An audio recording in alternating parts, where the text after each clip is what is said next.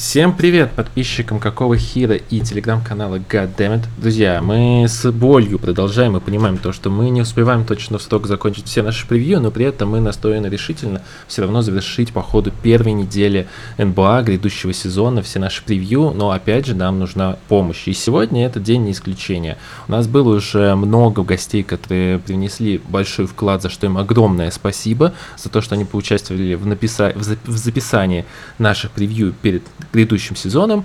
И сегодня мы позвали еще одного нашего хорошего друга, одного из авторов проекта и ведущего «Взял мяч», а также авторов двух проектов телеграм-канала Коля смотрит НБА и Коля смотрит NCAA. И также моего хорошего друга и кореша Колю Зеленкина. Коль, привет! Как твои дела? Как твое настроение перед грядущим сезоном?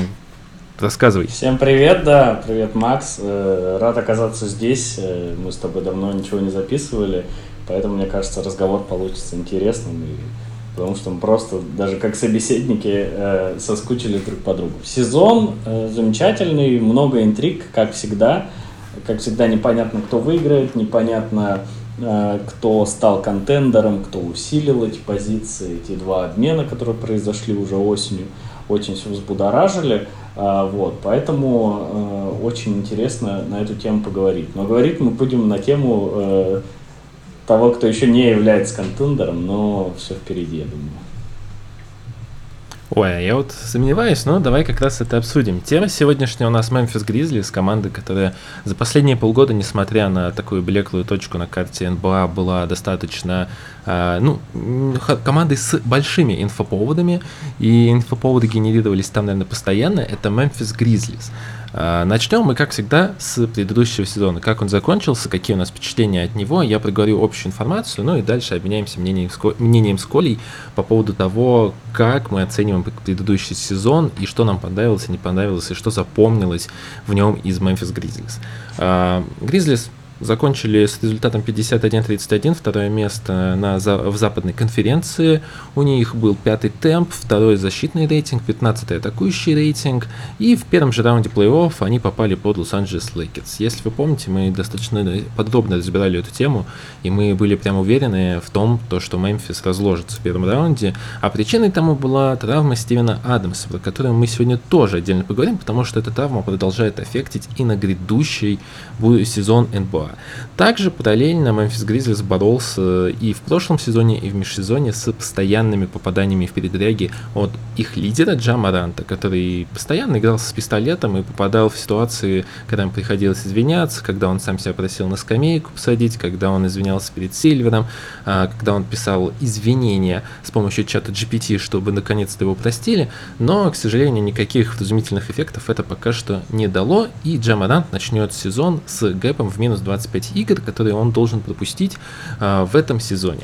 Коль, как тебе прошлый сезон Memphis Grizzlies? Что тебе понравилось, что не понравилось? Вообще, насколько ты симпатизируешь этой команде? Ты сказал то, что сейчас они не контендер, но в будущем, может быть, да. Да, я обожаю молодые команды, и это, наверное, из-за любви к NCAA, а почти все игроки Гризлис, э, я их видел лично в матчах э, за их университеты.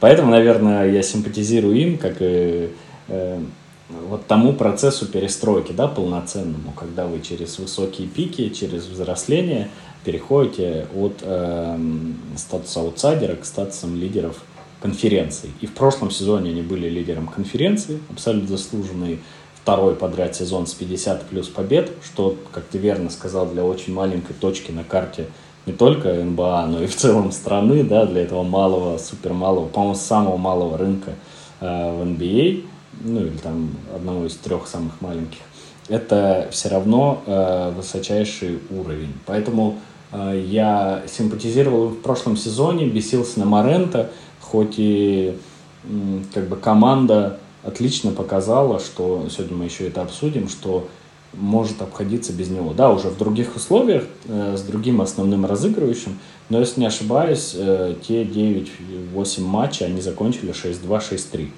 Что-то такое. Э, с положительным балансом побед, поэтому это вселяет надежду на эти 25 матчей, э, то, что с приходом Смарта э, все-таки не все так плохо в этом минус 25 матчей от лидера. Вот, поэтому э, межсезонье их основной move smart move, как я его люблю называть по получению Смарта. А, мне кажется, явное усиление, несмотря на потерю Тайуса Джонса и двух пиков первого раунда.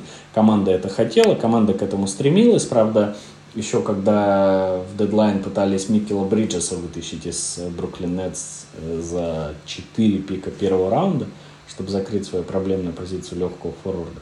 Это не удалось, но они в межсезонье хотя бы подобрали соответствующую сделку, да, чтобы те же хотелки свои закрыть. Вот. Поэтому молодая команда, э, молодой тренер, который мне очень нравится, молодой ген-менеджер, который тоже в целом э, пока совсем плохих шагов не делал, но, возможно, все впереди.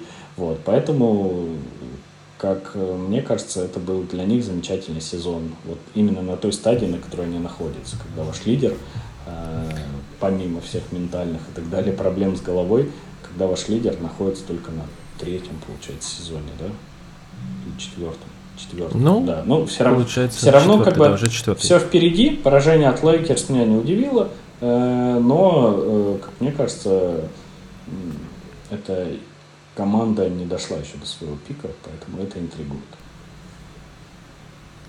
А, давай тогда сразу переходить к межсезонью. Я считаю, что самый, скажем так, талантливый человек во всей организации Memphis Grizzlies для меня это Зак Клейман. Это uh-huh. человек, который, ну, недостоин, честно говоря, в моем понимании Мемфиса. Он делает очень умные мувы. Я его люблю за много мувов. Во-первых, как он драфтует, то драфтует он гениально, как мне кажется. Даже если мы берем этот сезон и то, что они поверили в э, Маркуса Сассера, по-моему, так его фамилия, я надеюсь, я не ошибся.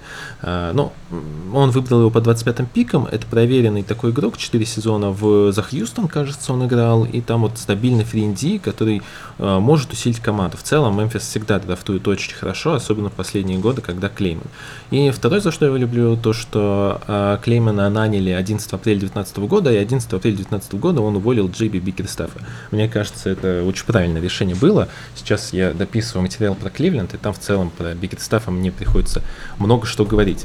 А, давай пройдемся вот по конкретным мувам, потому что рядовой болельщик, рядовой болельщик Мемфиса может сказать, окей, э, вы получили Смарта, отдали Тьюса Джонса. Смарт ценнее Тайуса Джонса, но также вы отдали Дилана Брукса, который...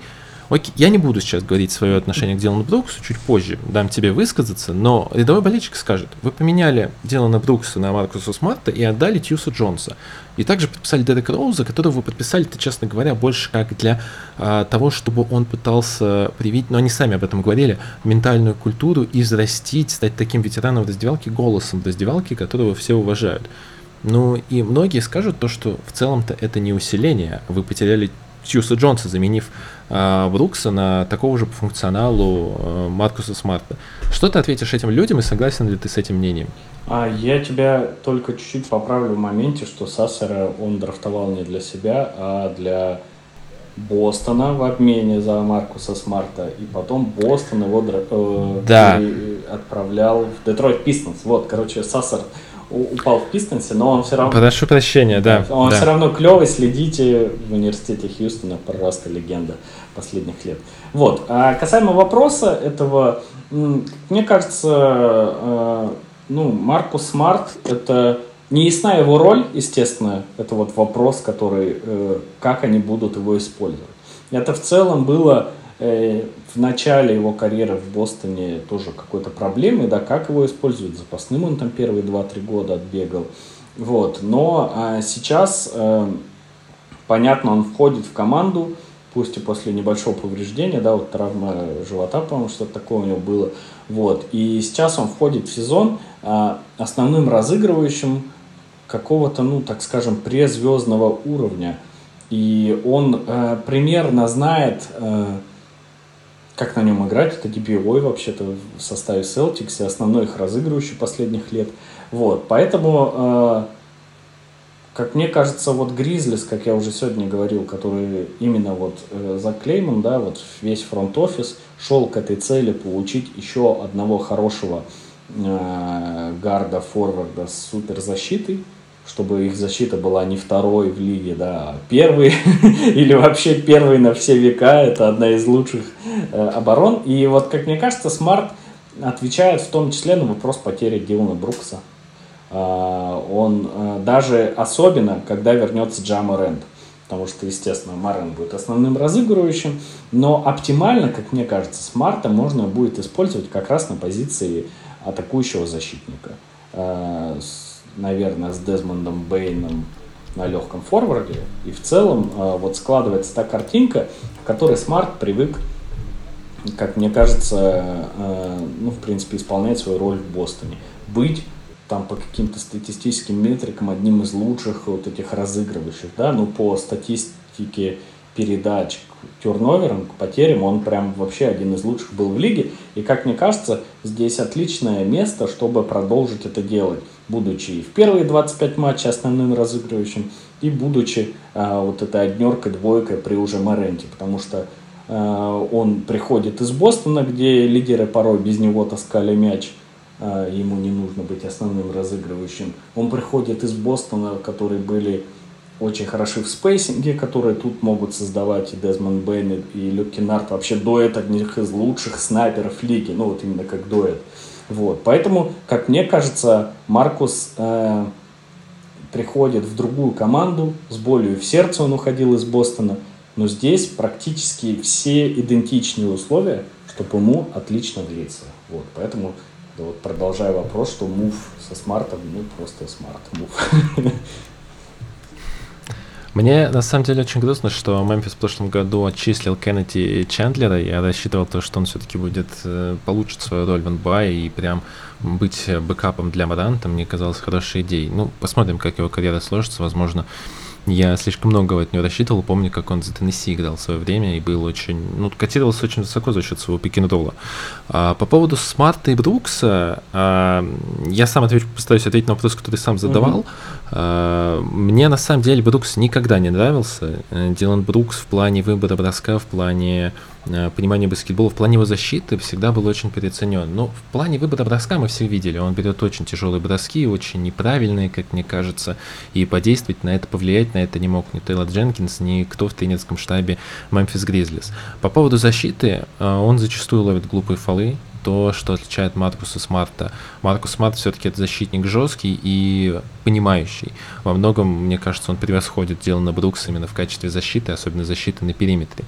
А, вопрос у меня, конечно, по поводу розыгрыша. Я не уверен, то, что Маркус Смарт сможет так эффективно играть, не имея таких снайперов и таких игроков, как Браун и Тейтум, но мне самой здесь интересно будет посмотреть. Я, на самом деле, рассчитываю то, что Дезмонд Бейн будет в первой части сезонах гораздо больше функционал в плане playmaking а брать. А в предсезонке многие отмечают то, что в этом плане он действительно вырос. Но посмотрим. Здесь на самом деле действительно это открытый вопрос. Я пока что не готов сказать, э, правда ли он будет настолько хорош. Одна фраза, которую я у тебя услышал, и за которую я прям зацепился. Тейлор Дженкинс тебе очень нравится как тренер. А, сейчас давай в небольшой такой батл, я надеюсь, мы не обидимся друг на друга после него, а, вступим и проговорим. За что тебе нравится Тейлор Дженкинс? А, потому что у меня к нему очень много вопросов появляется, и вот прям я бы хотел, чтобы мы... А, ты, ты высказал мнение, а потом мы в формате диалога попробовали а, порассуждать насчет Тейлора Дженкинса. А, на самом деле э, трудно действительно полностью оценивать тренерский процесс, э, именно мне, человеку не сильно погруженному в ту же продвинутую аналитику. Но с точки зрения э, того, что растут при нем лидеры, это очевидно что он э, один из лучших тренеров э, для этих игроков, это точно. А еще я вот э, летом, осенью, в общем, когда шел чемпионат мира, подумал о том, что, ну, можно сказать, провалившийся на чемпионате Джарен Джексон, это в том числе момент того, что его Стив Кер не знал, как использовать, или использовал не так, как в Мемфисе.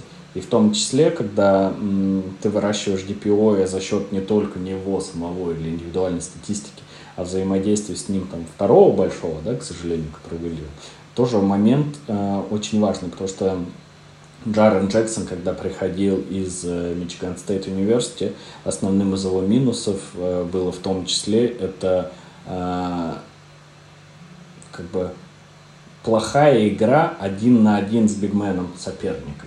Вот. И в том, потому что все физические вот эти данные, блокшоты и так далее, и так далее, подборы, подборы в атаке в том числе, это у него все было отлично, но была вот проблема э, с которую решил Тейлор Дженкинс. И, как мне кажется, даже за э, тот момент, что он не, не стал ближе к Басту, а стал ближе к звезде и вообще стал старым, в том числе это огромная заслуга этого молодого тренера, который очень к ним подходит.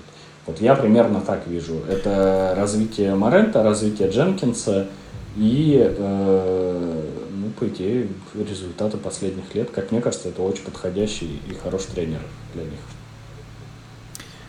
Я тебя сейчас закидаю просто вопросами, ты не подумай, что я агрессивно к тебе, если что, отношусь, а и только к Дженкинсу. У меня за последние пару лет прям появились к нему, накопились ряд моментов, которые я не понимаю. По поводу аргумента, что игроки развиваются. Я согласен, они действительно становятся лучше, но есть мнение, то, что они становятся лучше просто за счет того, что они играют и развиваются через опыт, через а, накопленный опыт, который они приобретают в лиге. Но по факту Джарен Джексон, у него была проблема перед приходом в лигу с фалами, она никуда не делась. И по поводу его DPO мы еще порассуждаем попозже. Я, честно говоря, считаю, что это дискредитация а, трофея имени Хакима Алджуона, потому что, ну, не знаю, Джарен Джексон, в моем понимании, очень далек от того, чтобы считаться DPO, сколько-либо близко. А, Джамарант, э, проблемы с броском были, они остались, при этом после пик он старается кидать флоутеры со штрафного, с дистанции штрафного броска, это никуда не решилось, к сожалению. И Второй вопрос, это вот про развитие. И второй вопрос, а, это то, как играет Мемфис Гризлис. То есть Мемфис хорош, но мы видим то, что выбывает Стивен Адамс, и без Стивена Адамса они там выигрывают, у них там процент побед 20-30, ну в районе, я сейчас не помню точную цифру, но он точно отрицательный, и э, когда Адамс вылетел, они играли очень плохо, и у них очень много в нападении построено на Стивене Адамсе. Когда Стивен Адамс улетает, у них все очень плохо, и Террен Дженкинс не может адаптироваться к этой игре. Ну, мы же не... Что мы, ты ответишь мы, мне на эти? Не, не, спорить это точно не буду, потому что м, про э, легитимность, нелегитимность DPO, это, естественно, обсуждаемо. А вот про Адамса, э, ты говоришь про статистику, когда его не было, вот в последних, сколько он, два сезона, по-моему, провел в Мемфисе, когда его не было в этих матчах, да? Ну, да, да, да, да. Вот, и как, да, как да, мне да, кажется, да. это вот... Э, Абсолютно точно, даже сам сказал, что Джарен Джексон не работает без Адамса, это мы видели в сборной США. Кто знает, как бы было, если бы Дженкинс ей, например, руководил абсолютно полностью сам. Но в, э, в любом случае, как мне кажется, в этом сезоне э, это как раз хорошая отправная точка, точка роста именно Дженкинса, что он сделает, э, ну, это два моих вот этих основных, так скажем, довода про его отличное тренерство должны совместиться, насколько запрогрессируют Альдама, Тилман и все-все-все, кто хоть как-то может заменить Адамса не с точки зрения позиции, а с точки зрения вот этой биг подмоги, биг саппорта Джарна Джексону. Чтобы он остался, ну если не DPO, то там топ-5 или топ-10 одним из лучших э, защищающихся mm-hmm. игроков. Поэтому, как мне кажется, тут я абсолютно с тобой согласен. Глупо спорить против статистики 20-30% побед без Адамса, но именно здесь, как мне кажется, этот вызов – очень подходит Дженкинсу и тому, что он делал в последние годы. Возможно, это произойдет с тем же Тилманом из того же Мичиган Стейт университета или вот с Альдамой, э, что тоже большая для меня интрига. Чемпионат мира мне особо ничего интересного о нем не рассказал, кроме пары интересных хайлайтов. Но все приезжают вроде бы оттуда заряженным. Вот, поэтому посмотрим, как э, э, с этим справится Дженкинс. Но мне почему-то кажется, исходя из предыдущих лет, что именно из молодых – он точно э, соберет какую-то такую общую подмогу одного Power Ranger а в лице Тилмана, Алдама или Лофтона и кого угодно, которые э, помогут Джексону, ну, в целом помогут им э, работать с фронткортом примерно так же, как было и в прошлом году. Вот. Поэтому, как мне кажется, мне, кстати... это вызов, который Дженкинс пройдет. Ну, вот как я вижу. Мне, кстати, интересно, что они там еще с э, Джиджи Джексоном придумают, или Грегори Джексон он официально да, называется. Да, да, да, Есть Но... очень интересный такой проспект. Но он же, он же очень интересно. на двустороннем, поэтому возможно, да, возможно да. это будет он судьба Кента Лофтона, как в прошлом сезоне, выйти в последней игре, навалить 45 и запомниться всем. Возможно. Он, да, он способен на это сделать. А, завершая тему Дженкинса, есть еще два вот прям момента, которые хотел бы обсудить. Давай. Многие скажут, Э, про Тейлора Дженкинса. то, что, ну смотри, на Дилана Брукс он повлиять не смог. Дилан Брукс mm-hmm. как делал тупые броски, как ловил тупые фолы, так и продолжает делать. Про Джексона, окей, ладно, да, мы эту часть обсудили, посмотрим, как он действительно там стоит еще кого-то рядом с, Джекс, э, с Джексоном в этом сезоне. И про Джамаранта. Угу. Тема вот про Джамаранта, когда то, что, ну, вот один косяк у него есть, он опять не смог на него повлиять Тайлер Дженкинс, а Джамарант снова машет пистолетом, и он не управляет раздевалкой. По крайней мере, ну, такое мнение есть э, и в русскоязычных комьюнити, и на Reddit я читал такое среди болельщиков Мемфиса. То, что, ну, зачастую э, кажется, то, что Дженкинс не управляет раздевалкой.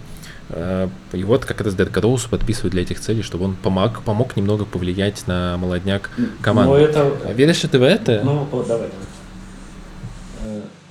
А веришь ли ты в это? А, и как ты считаешь, не проблема ли это для этого Мемфиса, что, что Дженкинс не может повлиять в, стиле Поповича или Кера или Спайльста на свою раздевалку? Но тут дело же не только еще в тренере, тут это вопрос и к Заку Клейману, в том числе и всему фронт-офису, э, там, вице-президенту по персоналу и, и там, по развитию игроков, да, вот эти все бесконечные ВП.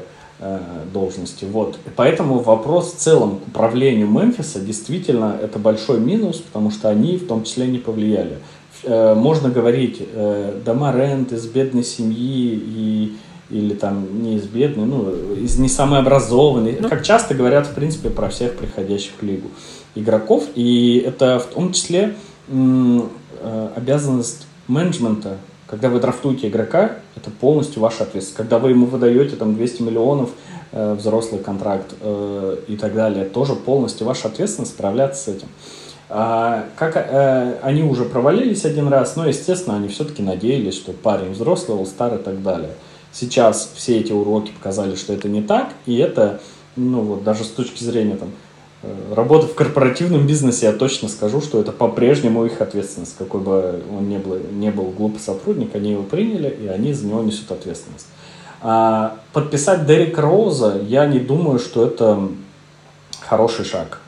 Роуз сразу сказал, я не собираюсь э, с ним нянчиться, мне уже 30, 5-40 лет, я уже, 30. Э, ну, вообще к тому, что да, я уже 35, очень да. старый ветеран, я не буду этим заниматься. И в целом, как мне кажется, э, Дерек никогда не был лидером э, раздевалки, будучи вот в каком-то преклонном возрасте. Понятно, когда он был MVP, и так далее. Все крутилось вокруг него, и сама энергетика, вот эта бешеная, за которую мы полюбили, за которую весь мир полюбил Дерека Роуза, она сама а, руководила ситуацией, так скажем, да, заставляла быть, ну, каким-то лидером, да. При этом, при всем там Тибадо был, если что, главным тренером, вот. А здесь, в 35 лет, в родном для себя Мемфисе, да, ну, с точки зрения там а, игры в колледже и так далее, вот, мне кажется, Роуз все равно это красивый сторилайн, но с точки зрения образовательного процесса для Джамарента э, не самый э, сильный шаг. Мне кажется, это больше,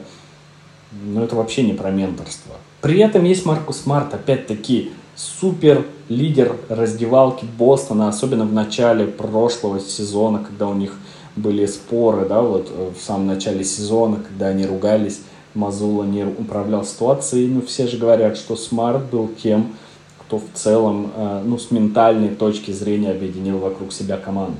Поэтому, я думаю, нужно рассматривать как ментора для э, Марента не Роуза, а Смарта в том числе. Вот. Ну, здесь я с тобой, наверное, полностью согласен. Я не верю, то, что Дерек Роуз может быть ментором. Я, честно говоря, вообще главный скептик по Дереку Роузу. Единственное, что он может сделать э, с Джамарантом, это показать на своем примере то, что ты не должен прыгать каждый раз, э, когда видишь центрового под кольцом. Это может привести к очень печальным последствиям. И то, честно говоря, Дереку Роузу пытались приучить, у него не получилось, к сожалению, в своей карьере отучиться от глупых прыжков и плохого приземления. Но про это много раз уже говорили, то, что Дерек Роуз так и не научили приземляться после данков, к сожалению. А при этом Роуз, я здесь с тобой полностью согласен, но он никогда не был голосом раздевалки. И да, он был лучшим игроком команды, лучшим игроком того Чикаго, который все любили в начале десятых, в конце нулевых, но при этом э, все-таки Дерек Роуз всегда был такой тихий, застенчивый. Вы помните это знаменитое видео, когда была All-Star Game, и там выходил Ховард, Леброн, э, кто-то еще не помню, они все танцевали, один Дерек Роуз стоял да, застенчивый. такая мини-мамба да, менталити да. такая.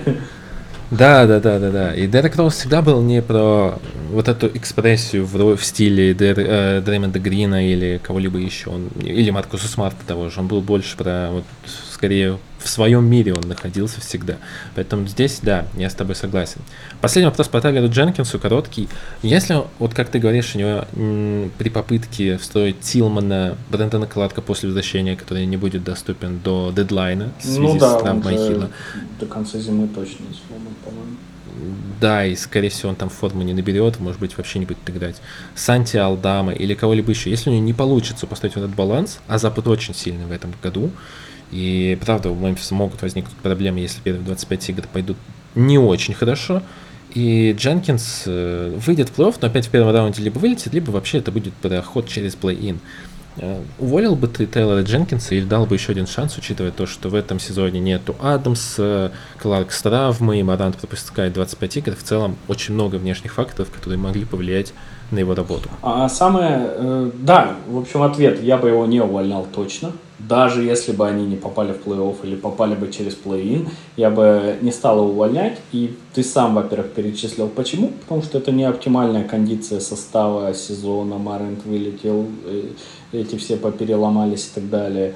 Возможно, Джексону, например, в минус играет, что он потратил на чемпионат мира какие-то там свой запас сил, э, который закладывал на этот год. Вот. Поэтому я бы не увольнял по всем этим моментам, э, во-первых. Во-вторых, по поводу репутации, да, его там 50-60% э, баланс побед за его карьеру в Мемфисе тоже за него говорит, в том числе два подряд сезона по 50 58 или сколько у них там самый крутой сезон-то был тоже побед. И самое главное – Здесь, как мне кажется, команда находится в стадии, вот как я говорил в начале, преконтендерства. И если они с ним идут по этой лестнице, э, то в целом они еще не дошли до прайма игроков или до какой-то стадии, когда нужно резко менять тренера, чтобы перейти на новый уровень. Поэтому, э, как мне кажется, еще минимум сезон у него есть, чтобы наконец, ну в целом у всего Мемфиса есть, чтобы выйти Э, в этот, ну, уже почти контендерский уровень, и уже там смотреть, Дженкинс на самом деле тренер большой команды со своей системой, или Дженкинс тренер для растущих команд, но не для большого шага там э, в топ-5 лиги. Поэтому, как мне кажется, этот сезон точно для него не определяющий, о чем ты хочешь сказать. Но следующий, в зависимости, в принципе, от формы и от команды, уже возможно, а этот пока нет. Окей, да, я понял тебя. Давай переходить дальше к Джамаранту как главной звезде. И, наверное, давай начнем с короткого вопроса. Хотел бы, давай так, если бы ты собрал команду, и тебе можно было выбрать э, любую суперзвезду, понятное дело, что Джамарант не будет в первом списке, но если, окей, да, давай не любую суперзвезду, тебе предлагают Джамаранта в роли суперзвезды. Готов ли ты рассмотреть Джамаранта как человека, который будет франч, э, франчайзом и краеугольным человеком, в твоей франшизе, вокруг которого ты будешь строить команду? И если да, то почему и почему тебя не смущают э, внешние факторы, которые преследуют Джамаранта и ситуации, в которые он постоянно влипает? Ну, так как мы рассматриваем гипотетическую ситуацию, то тут э, логично разветвление мысли. Если э, говорить только об игре, то, конечно, да. Если говорить о том, что за пределами площадки, то это, естественно, красные прекрасные флаги да, в своей организации иметь такого человека. Но опять-таки мы говорим только про последний сезон. Потому что до этого э, Морент, э, кроме какого-то юношеского максимализма и звания себя луч, главным или как там самым атлетичным игроком лиги, особенно ничем э, резким не отличался, порочащим репутацию. Вот, поэтому, возможно, э, опять-таки тот период, вот последние полгода, полгода прошлого сезона, да, которые с ним все произошли, возможно, действительно моменты, которые... В общем, тот период, который был э, проблемный, который был почти у половины суперзвезд или легендарных игроков. Это как, например, история с э, изнасилованием вокруг Коби, да, там, или подобные истории там у Роуза, еще у кого-то.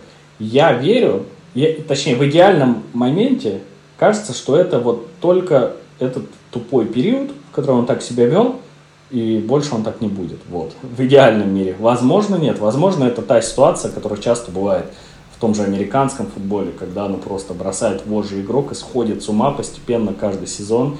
Э, вот. И поэтому, как мне кажется, все равно мой ответ вокруг строительства франшизы вокруг Джама Рента – да, но, естественно, с оговорками, что за пределами площадки нужен надзор, или нужно время, или нужно что еще, не знаю, как перевоспитывать игроков, или, возможно, это просто действительно работа там, не знаю, с психотерапевтом, который может ему вот это весь мусор из головы вытащить. Потому что, как я вижу, особо а, его знаменитый отец на него не влияет, да, он как бы наоборот поддерживает образ вот этого резко взлетевшей суперзвезды и э, особо на него не влияет. Поэтому, как мне кажется, я верю, что... Я не болельщик, кстати, вот дисклеймер, да, в середине выпуска, но все равно дисклеймер. Я не болельщик Memphis Grizzlies, я в принципе не болею ни за одну команду в NBA и вообще во всем спорте я практически не болею именно за команду, болею за персонали. Вот, поэтому персона Марента э, мне действительно нравится. С его второго сезона в NCAA я просто сходил с ума. Э, и поэтому, как мне кажется, действительно хочется, чтобы этот период остался позади. И хочется строить команду. И я думаю, примерно так думает э, Клейман, да, и в принципе весь фронт-офис, что все-таки у него еще есть кредит доверия или его э, потолок потенциала, э, который пока мы еще можем простить. Ну и в целом, даже 25 матчей дисквалификация говорит о том, что и лига так думает. Потому что я думал, что это будет просто 42 игры, ой, 40, ну, в общем, полсезона. Я думал, это будет 40-50 игр, оказалось 25, поэтому, как мне кажется, вот это уже last chance для него, и поэтому хочется верить, что он справится. Да, человеческой глупости нет предела, да, и я просто хочу верить, что самое худшее он уже натворил. Вот и все. Uh, у меня всегда было отношение к Джамаранту очень странное. Я был... Ну, я тоже сходил с ума по его второму сезону в Мэри Стейте. Mm-hmm. Мне он очень нравился, и изначально я всегда его защищал, то, что ну, вы не видите, насколько он хорош. Но потом, когда он пришел в лигу, мне показалось то, что его начали переоценивать все. И сейчас вот параллельно, можно сказать, этому выпуску с Мемфисом, у меня на фоне там дописывается текст про Кливленд, и я поймал себя на мысли. Вот тогда в 19 он получился на самом деле супер неудачным, если уж так смотреть. Э, Зайон Уильямсон, ну, все мы знаем проблемы Зайона Уильямсона. Mm-hmm. Джамарант, Барретт, Хантер, Гатланд, Калвер, Коби Уайт, Джексон Хейс, Лехачимуда и Реддиш. Это первая десятка. И я себя поймал на мысли, то, что да, Марант очень привлекательный с точки зрения м, продажи мерча, с точки зрения лица лиги, если он приведет э, э, в порядок свою репутацию и перестанет попадать в такие ситуации. Даже Nike с ним, насколько я помню, не разорвал окончательно контракт. А, они там выпустили заявление, но не разрывали с ним контракт. Он очень важный для Nike. Он, правда, очень привлекателен с точки зрения маркетинга. Я захожу в инсту и вижу то, что на Маранта подписан 10 миллионов, а на Шай Гилджис Александра 2,5. Хотя вроде бы Оклахома Оклахома, Мемфис это два очень маленьких рынка, и Шай Гилдж Александр вроде бы по всем статьям в плане репутации, игры, влияния на команду в прошлом сезоне был лучше. Но Маран, правда, очень-очень-очень сильно продвигается. Но при этом я себя поймал на мысли, то что если бы мне э, вернули, э, меня вернули в 19 год и позволили мне выбрать Маранта или Гарланда, я бы подумал бы, и подумал бы несколько раз по поводу того, кого бы выбирать все-таки в команду. Задумался ли бы ты, и либо ты бы ничего не поменял, и Джамадан по-прежнему будет для тебя, ну, наверное, все-таки лучший игрок того драфта, учитывая все проблемы Зайона Уильямсона. Поменял бы, давай так, вот ты Маранта на Гарланда, если мог откатиться нет, в историю. Нет, не поменял бы. Я вообще вспоминаю вот, э, вот этот межсезонье 19, их драфт в целом очень яркое время в жизни каждого из нас, да, такой доковидный да. мир, и мы много это обсуждали, мы с тобой много обсуждали новичков тогда, и я точно помню, что Гарланд был котом в мешке в топ-10. Да, это был да, один из лучших правда. разыгрывающих.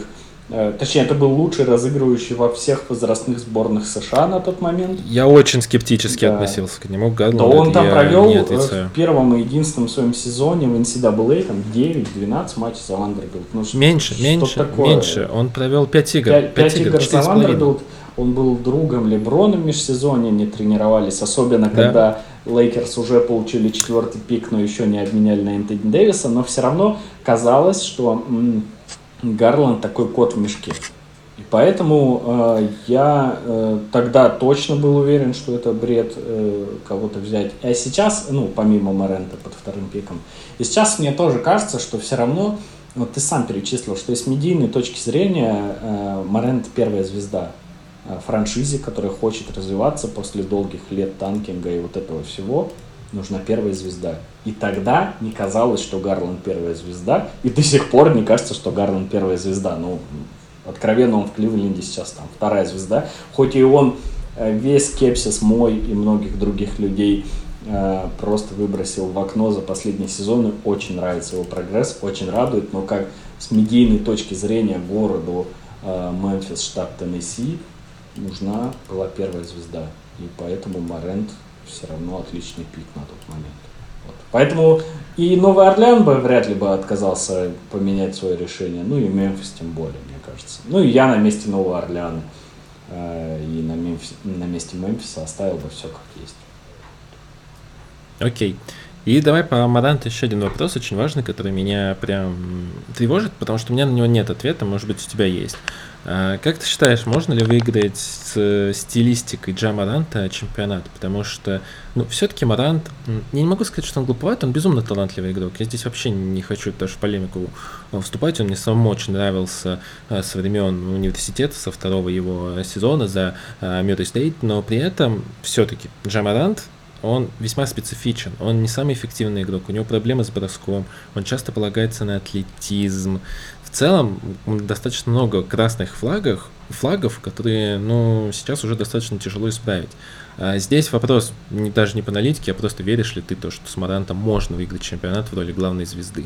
А, мне кажется, да, потому что все равно, а, понятно, не в этом сезоне, об этом мы не говорим, да, и даже я не называю контендером их, но, как мне кажется, с крутым разыгрывающим, мне кажется, если его обставить нужными игроками, а у нас есть и отличные снайперы в этой команде, и есть бигмены, с которыми понятно, как работать, да, когда они все здоровы.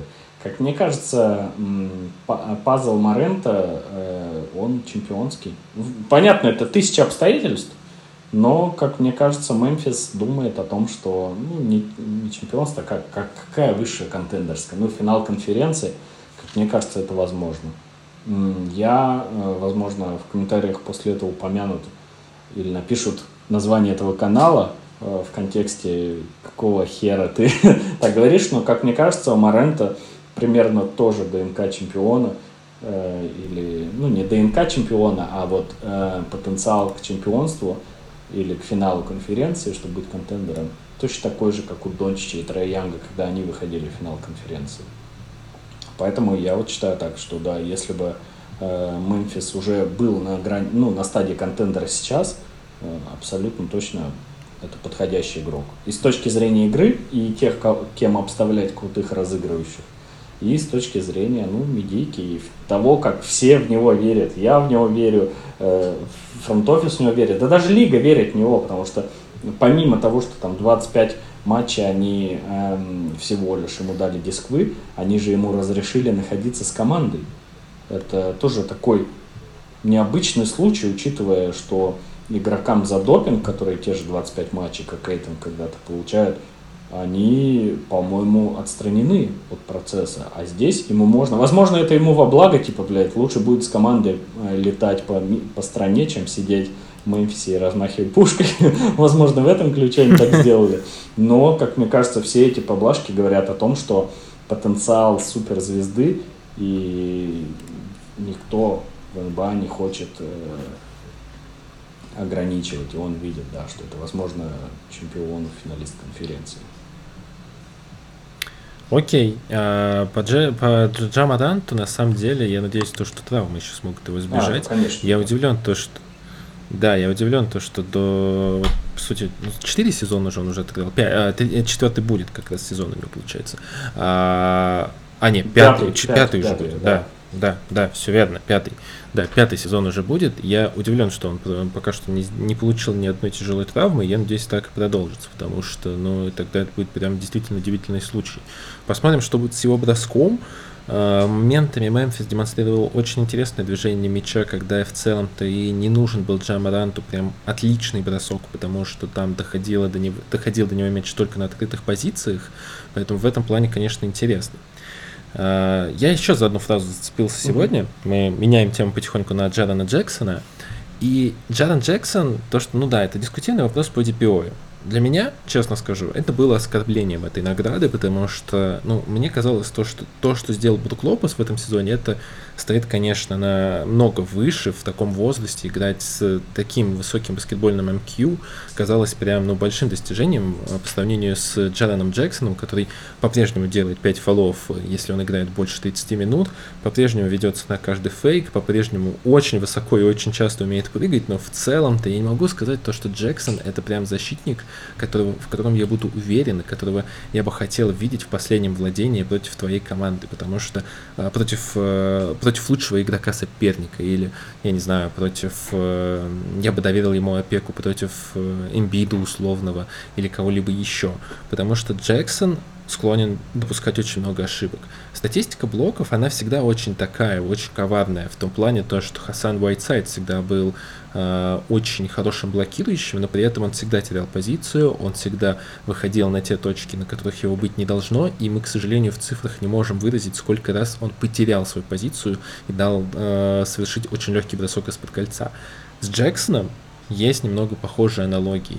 Даже несмотря на его All-Star и DPO, у меня большие сомнения по поводу Джексона как игрока, который действительно вносит защитный импакт.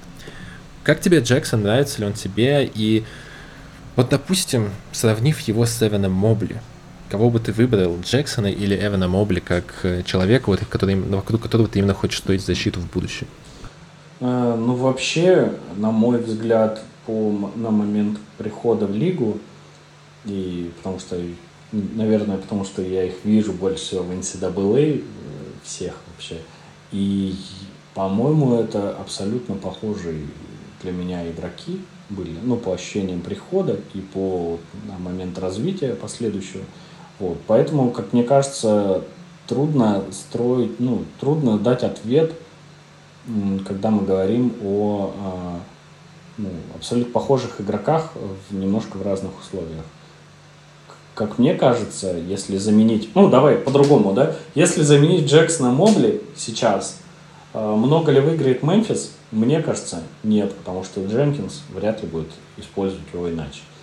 Поэтому, как мне кажется, это не особо корректное сравнение, учитывая даже ну, хотя бы опыт Джарна Джексона в NBA. Вот. Э, в плане потолка, но ну, мы не видим, да, какой у них у обоих потолок. Ну, ладно, у Мобля он далеко, а у Джексона, возможно, он уже его достиг. Вот в этом вопросе, да, возможно. Вот. Поэтому э, Мобли может стать MVP, ой, MVP, извиняюсь, DPO точно, той же, точно такой же формации, как Джарен Джексон в будущем. И мне кажется, это не особо-то выгодный обмен, если бы в какой-то вселенной это все равно произошло. Вот. По поводу DPO, понятно, естественно. Я сам голосовал, я делал голосование в своем канале и сам голосовал за Брука Лопеса. вот, я сам удивился, действительно, что еще и с таким отрывом он выиграл э, у Брука. Как мне кажется, тут тоже на голосующих повлияло э, такое наличие других защитных игроков, потому что э, в их командах.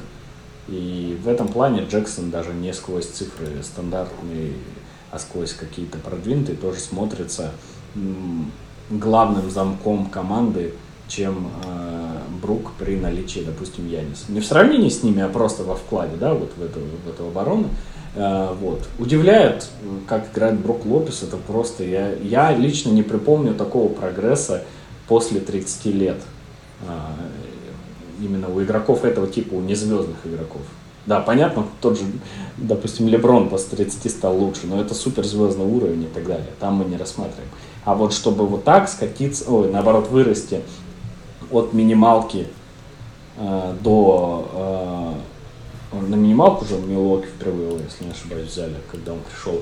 И до такого уровня, ну, это феноменальный э, подъем. Вот, поэтому, конечно, я очень расстроен, что э, Брук не стал DPO. Но при этом Джексон все тот же топ-3, топ-5 защитных игроков лиги. И поэтому, мне кажется, я бы оставил все так, как есть. Вряд ли бы менял его на Мобли или на еще кого-то. По поводу Лопеса, он там почти на минималку, ты прав, но ты чуть больше 3 миллионов Ну он да. зарабатывал за Милуоки Бак в сезоне 18, да, 19. Но да, это фантастический прогресс от того, что он приходил постап игроком без защиты, и он стал отличным рим-протектором с броском. Это, конечно, удивительная история. В целом, как Брук Лопес эволюционировал по ходу карьеры. Я действительно не помню таких моментов. Помню, конечно, ну как Блэк Гриффин еще эволюционировал, и когда уходил из Клиперс, он был уже поинт-форвардом в Детройт, пока окончательно не сломался, но это немного все равно другая эволюция. Все-таки э, Гриффин всегда был достаточно подвижным игроком, достаточно умным. А Брук Лопес это, конечно, пол- полное изменение функционала.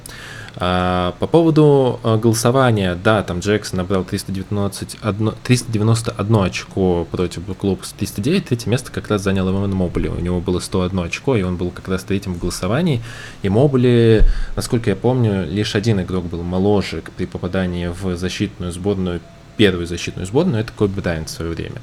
Мобли второй в этом списке. Я не совсем на самом деле согласен, мне кажется, Мобли гораздо умнее как в защите, и, но окей, но это субъективно, Мгм. потому что защиту очень тяжело оценивать. Здесь я даже в полемику не буду вступать, э, каждому свое. А по Джексону все равно вот один вопрос, который меня прям волнует. А, насколько ты, скажем так, я услышал то, что ты ставишь его в 5, в топ-5, в топ-6 защитников, но насколько ты а, вообще доволен своим защитником, если он действительно допускает много глупых фолов? Как ты вот оцениваешь вот эту историю Джексона, то, что он правда много ведется на фейк? Не как Таунс, который, ну, прям вообще на все прыгает. Но все равно у него зачастую есть глупые фолы, и бывают ситуации, когда в конце игры Джексон недоступен, потому что у него либо он отвалился, либо у него 5 фолов. Потому что кажется, что это критичная история для плей-офф, где твой лучший защитник должен играть 35 плюс минут. А это не частая история в целом с центрами, с бигменами, что перебор фолов к решающим владениям? Я знаю, что статистически действительно это очень провально у Джексона.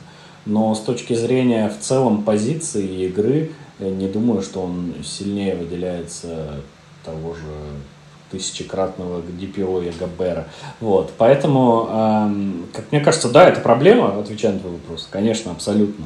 Э, но э, такая ли это проблема, как, допустим, была у Габера с Ютой в их плей-офф, когда вот конкретно из-за человека э, команда проваливалась, наверное, не такого уровня. И заходить ли в плей-офф с Джексоном, наверное, все равно да. Но опять-таки, если Дженкинс, как мне кажется, уже понял, что с этим вряд ли можно справиться э, полностью, поэтому работает, вот как я говорил, с другими бигменами, какие есть, Адамс, Тилман там, и так далее.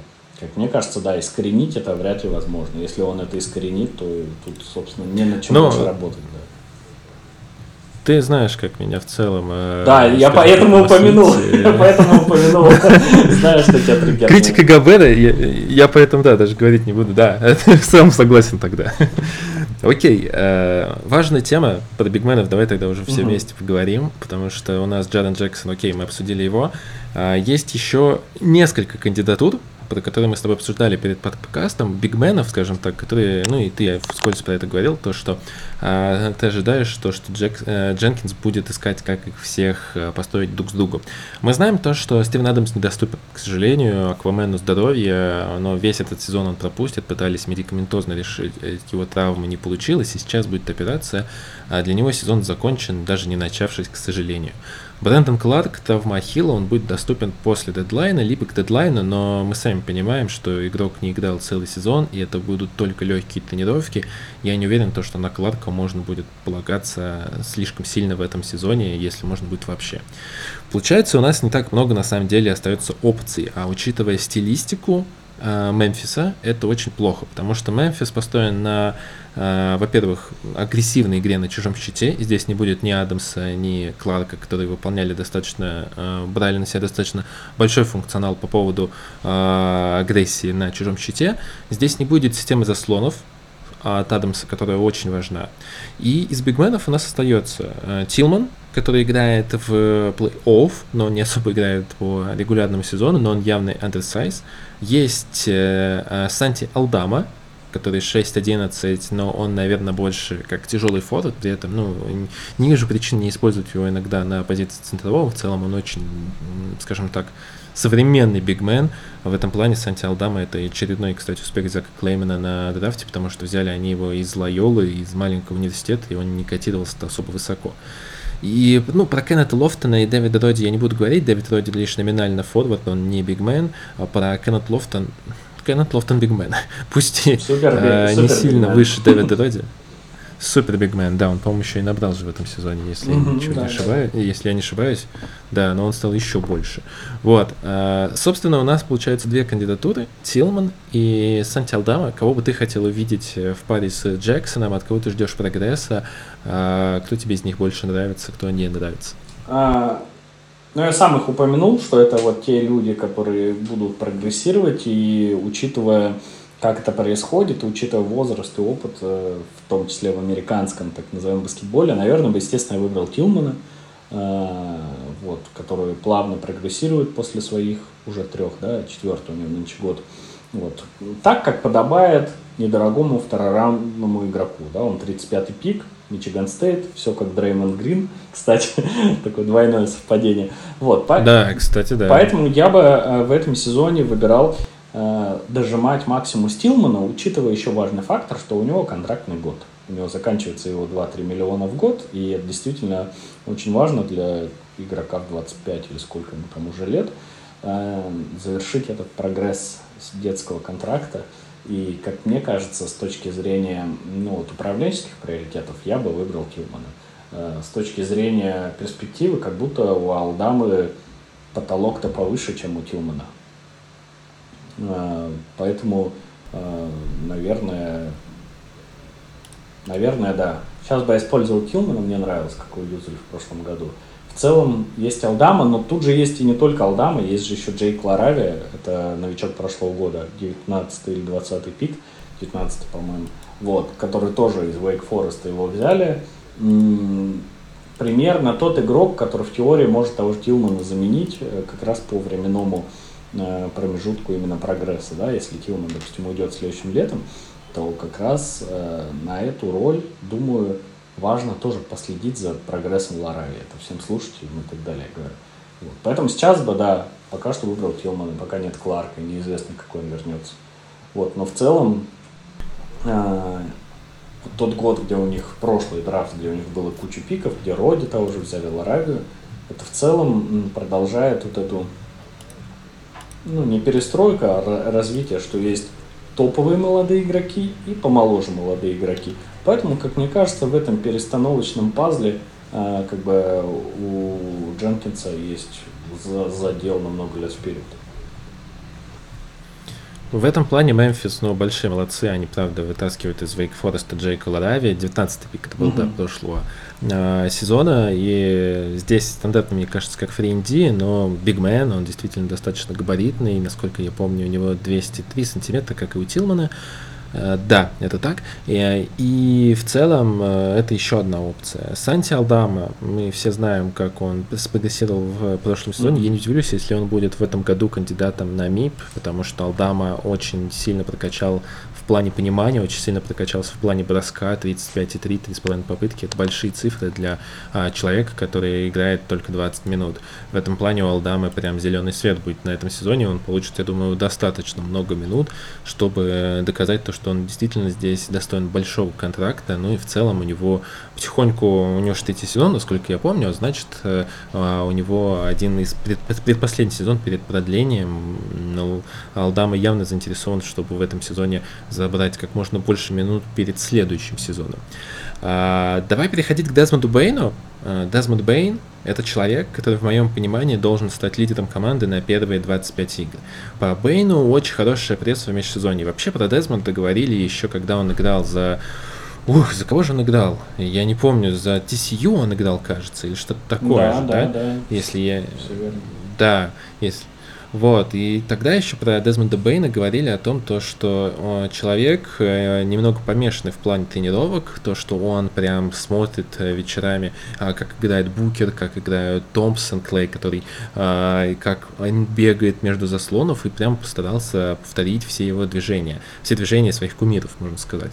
В этом межсезонье про Дезмонда Бейна очень многие говорят о том, то, что он очень сильно добавил в плане плеймейкинга, принятия решений, в плане розыгрыша, и кажется, что Дезмонд Дормут может быть чуть ли даже не основным разыгрывающим в этом сезоне.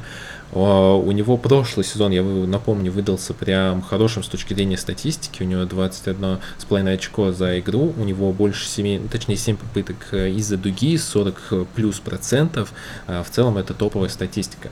А, насколько тебе нравится Десмонд Бэйн? Веришь ли ты то, что он сможет стать лидером на хотя бы треть сезона команды? А, может быть, он даже сможет стать лидером на постоянку, потому что все-таки Джамарант это тот человек, который лучший игрок, но лучший игрок недавно лидер. А Десмонд Бэйн кажется островком адекватности во всей этой команде. Погоди, а ты сейчас говорил, что он может разыгрывающим стать основным на этот период? А, ну, комбо гард, который зачастую является буллхендлером. В целом у него в прошлом сезоне 4,4 передачи на 2,2 потери. То есть соотношение 2 к 1. Если он добавит в этом сезоне, а с мячом придется больше играть, почему бы нет? Я не удивлюсь, если Дезмонд Бейн сможет и разыгрывать местами. Ну, просто у них же есть Смарт, вряд ли это и Роуз даже, вряд ли эта позиция доступна, но в любом случае то, что... Не могу сказать, что смарт прям идеальный разыгрывающий, это... Не, я, мне нравится Смарт как mm-hmm. разыгрывающий. У меня просто сомнение, то, что Смарт может быть настолько же эффективным разыгрывающим вне системы Бостона.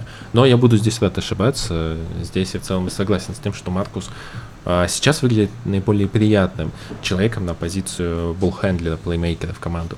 Но в любом случае, говоря о Бейне, да, это явно основной атакующий защитник, или даже, как я в начале выпуска говорил, возможно, это легкий форвард, да, там, э, ну вот, э, такой они винги, допустим, со смартом, когда нет смарент.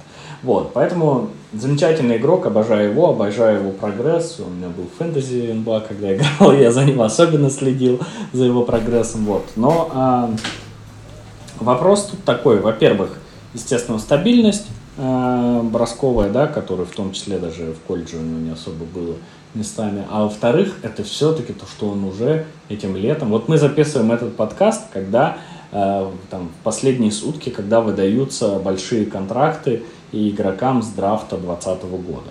Вот. Бейн его получил не сегодня, уже давно, но вот э, в рамках всего этого процесса и он получил, если что, там 197 на 5 лет. Ну, там что-то порядка 70 и 7-10 миллионов там бонусов, но в любом случае почти 200 за 5 лет будущих он получил.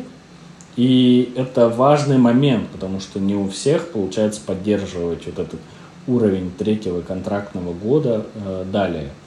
Поэтому все будет в том числе, это тоже такой фактор, о котором не стоит забывать.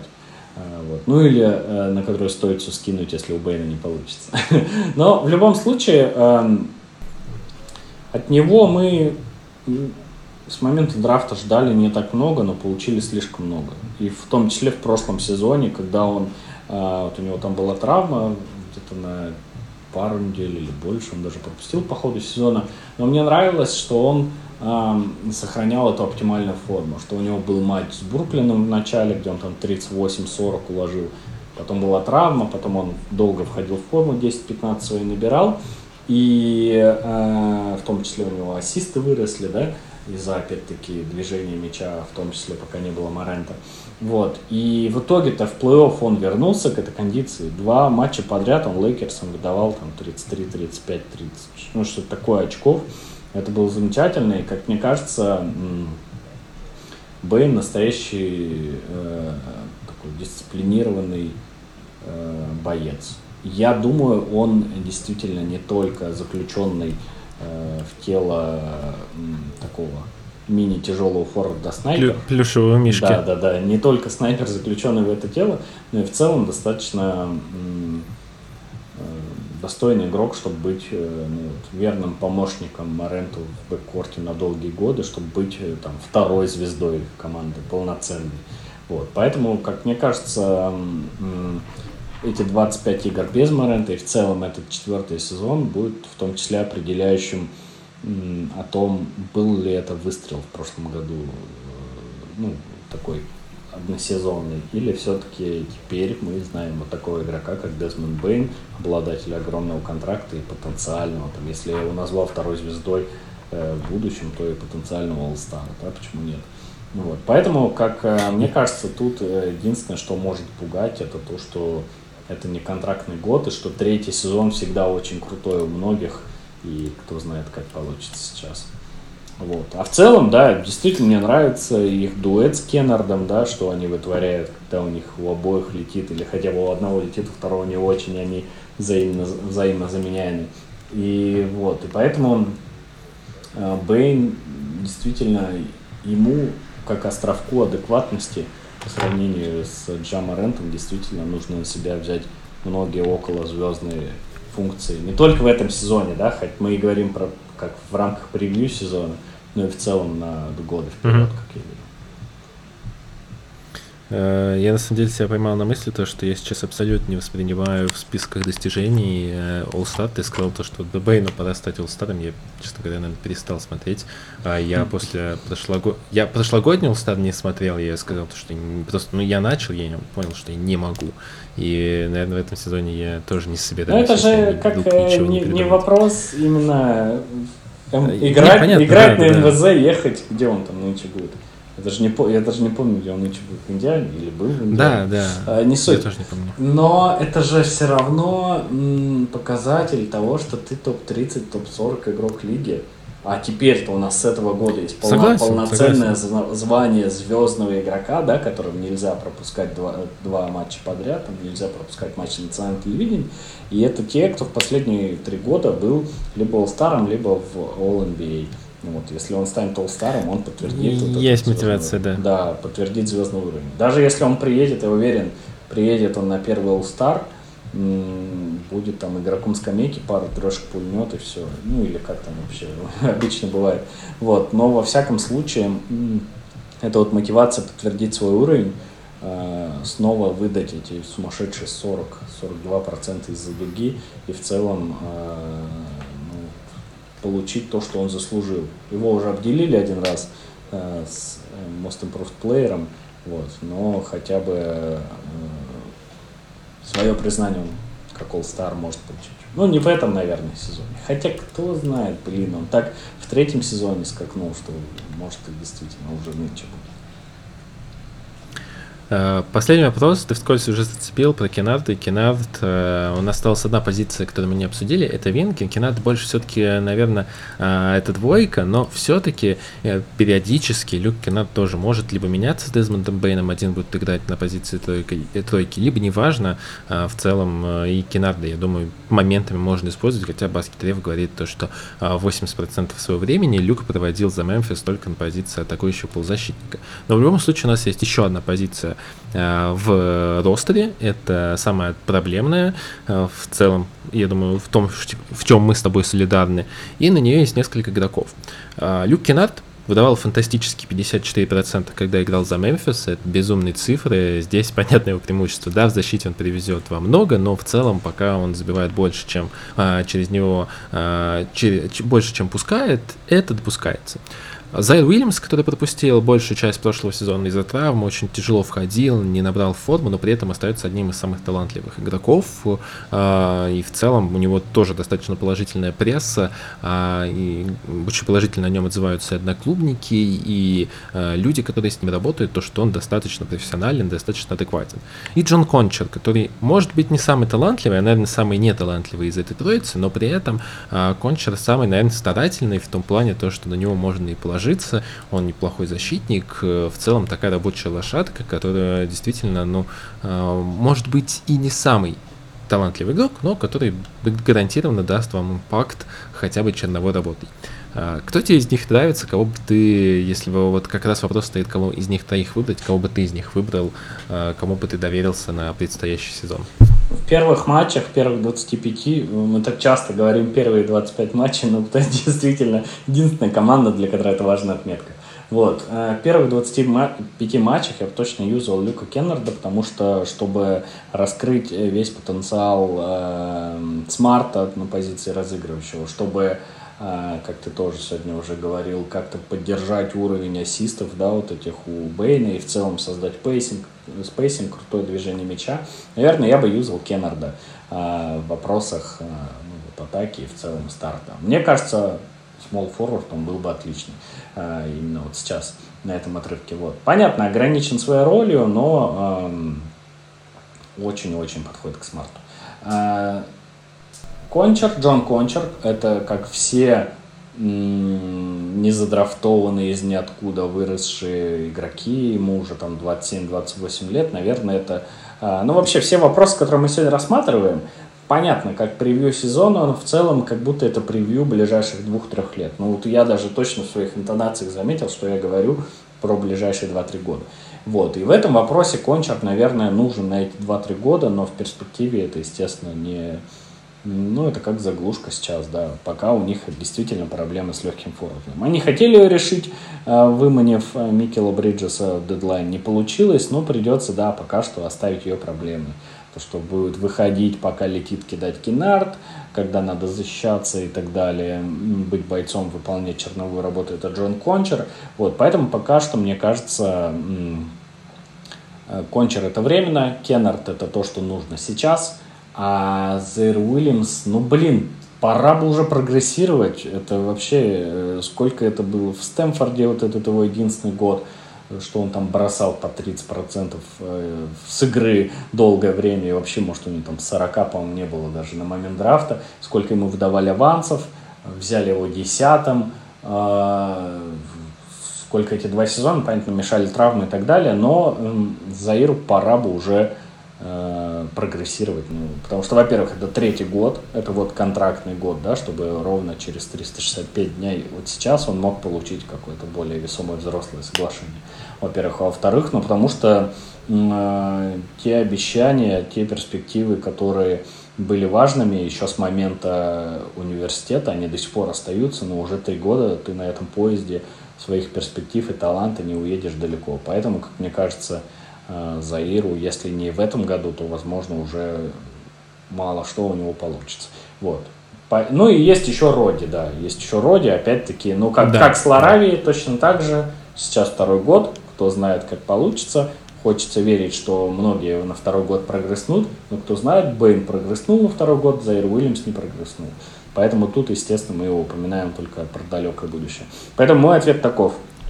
А, первая часть сезона Кеннард, если у него все получается. А с возвращением э, Морента на тройку я бы рассматривал Бейна, Дезмонда Бейна. Ну вот как-то со Смартом их чередовать, вторая, третья позиция вместе. Вот. А в целом, в перспективе, ну, если не Зайр Уильямс, то Роди или кто-то другой. Например, как полученный в обменах. По Зайду Уильямсу, да, ты прав, у него было меньше 40, у него был 37,4 ну, в его единственном это сезоне. Ужасно, да, просто.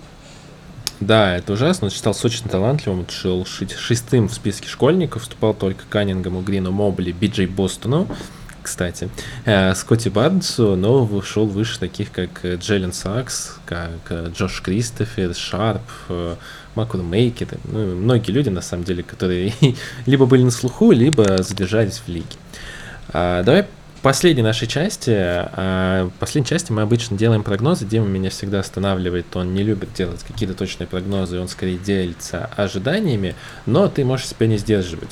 Начну я и постараюсь прям быстренько проговорить, что я ожидаю от Мемфисов в следующем сезоне.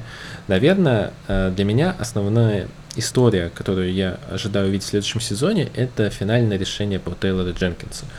Мне не нравится Тейлор Дженкинс. Я не считаю его тренером, который сможет принести чемпионский титул. Я не считаю его тренером, который прям действительно здесь управляет ситуацией. И меня это пугает. Но посмотрим в следующем сезоне. Потому что за предыдущий год было, нужно было сделать очень много выводов по команде, по тому, как она развивается, по тому, как нужно адаптироваться. Да и не адаптироваться сейчас у Дженкинса просто нет ситуации, ему придется что-то придумывать. А пока что он по лекалам своего учителя Майка Буденхольцера двигается, и мне это не очень нравится, я очень специфически к этому отношусь. А мне очень хочется посмотреть, как Джарен Джексон будет проявлять себя в роли основного бигмена команды. Я думаю, что многих он может разочаровать. И последнее мое пожелание э, перед прогнозом по цифрам.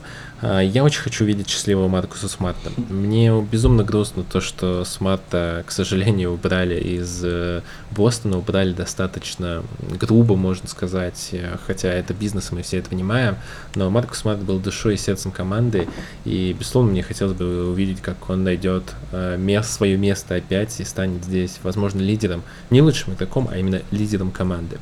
По прогнозам, мне безумно нравится Запад в этом сезоне, и немного страшновато за Мемфис, потому что в этом сезоне действительно есть команды, которые могут э, взлететь очень высоко. Ну, естественно, Денвер должен в полноги проходить, Феникс в полноги должен проходить, Сакраменто, я уверен, то, что должны развить свой успех и стать еще сильнее.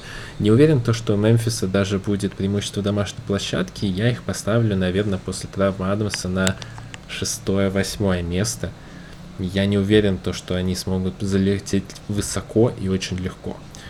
Коль, твои прогнозы по поводу Мемфиса, твои ожидания от Мемфиса в следующем сезоне? А, я не рассматриваю этот сезон э, как определяющий ни для Дженкинса, ни для э, Мемфиса, потому что, как мне кажется, еще этот сезон есть в запасе э, как-то более-менее отыграть. Э, Вегас там дает 44,5, на Мемфис, учитывая все травмы, дисквалификации и так далее. Да, мне кажется, повторить 50-матчевый сезон не получится, как было, о, да, в прошлом, ну, последние два сезона как-то был. Я думаю, не получится, учитывая, что нужно будет протереться и так далее, если совсем уж Смарт не залетит неожиданно, как в родной Пенаты, да, как в, как в Бостоне себя не почувствует с первых же минут то, наверное, это все-таки экстраординарно, да. Поэтому без этого всего я добавлю чуть-чуть к вот этим средним ожиданиям Вегаса, скажу 46 э, побед. Трудно сказать, какое это будет место, потому что, блин, это Запад, ты прав, он всегда крутой эм, последние годы и нынче тоже. Вот, поэтому я не скажу какое-то место, но 46 побед, что это? Ну, чуть выше плей-ина, да. Поэтому я вот э, поставлю похуже сезон, чем обычно, но не тот сезон, по которому руководство команды сделает выводы и кого-то выберет. Коль, спасибо тебе большое. Ты действительно нам помог э, совершить еще один маленький шажок. И я надеюсь, Мемфис тоже сможет совершить в ближайшее время шажок в плане своего прогресса. А сегодня мы обсудили Мемфис, и честно, э, мы, да, не успеваем, но помощью вот Коли, с помощью вашей поддержки мы постараемся завершить весь этот цикл, пусть и немного заходом на сезон. А, друзья, в первую очередь, вот внизу под этим видео или аудио, или постом, где бы вы это не слушали, где бы это не видели, будут ссылочки на ресурсы Коли. Загляните туда, потому что я надеюсь, что Коля в этом сезоне будет стабильнее, чем Мемфис, и будет на протяжении всего сезона радовать нас большим контентом. Ну и, конечно, есть проект «Взял мяч», где Коля выступает одним из ведущих. Э, в целом, я думаю, у Коли в этом плане будет тоже развитие получше, чем у Мемфиса в этом сезоне. Ну и, конечно, не забывайте про наши ресурсы, потому что там у нас э, достаточно достаточно много, где вы не подписаны.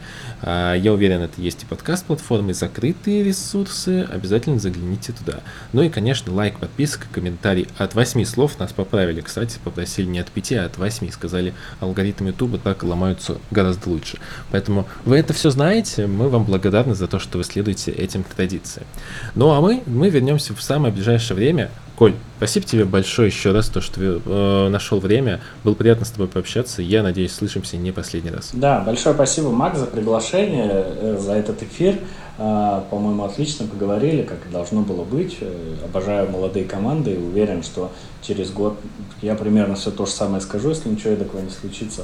Вот. Эм, уважаемые слушатели, Макс э, героически всегда делает эти циклы предсезонные, и если сейчас, ну, скорее всего, он немножко опоздает, все равно сезон длинный, 82 матча регулярки, плей-офф и так далее. В рамках сезона все, что будет сказано о оставшихся командах, э, там в том числе контендеры будут, это будет актуально. Поэтому следите за этим, вот, ну и следите за баскетболом, да, я буду постараюсь действительно быть стабильным э, с НБА и особенно с NCAA, чтобы года через три, э, когда мы будем обсуждать другую развивающуюся команду, как Мемфис сегодня, я мог говорить вот как про Заира Уильямса или там про Морента, а вот в универе они были такие. Вот. Поэтому э, следите везде. М-м, спасибо за этот эфир, Макс, было круто. Какого хера, goddammit, Коля Зеленкин, Макс Коршунов, мы вернемся в самое ближайшее время.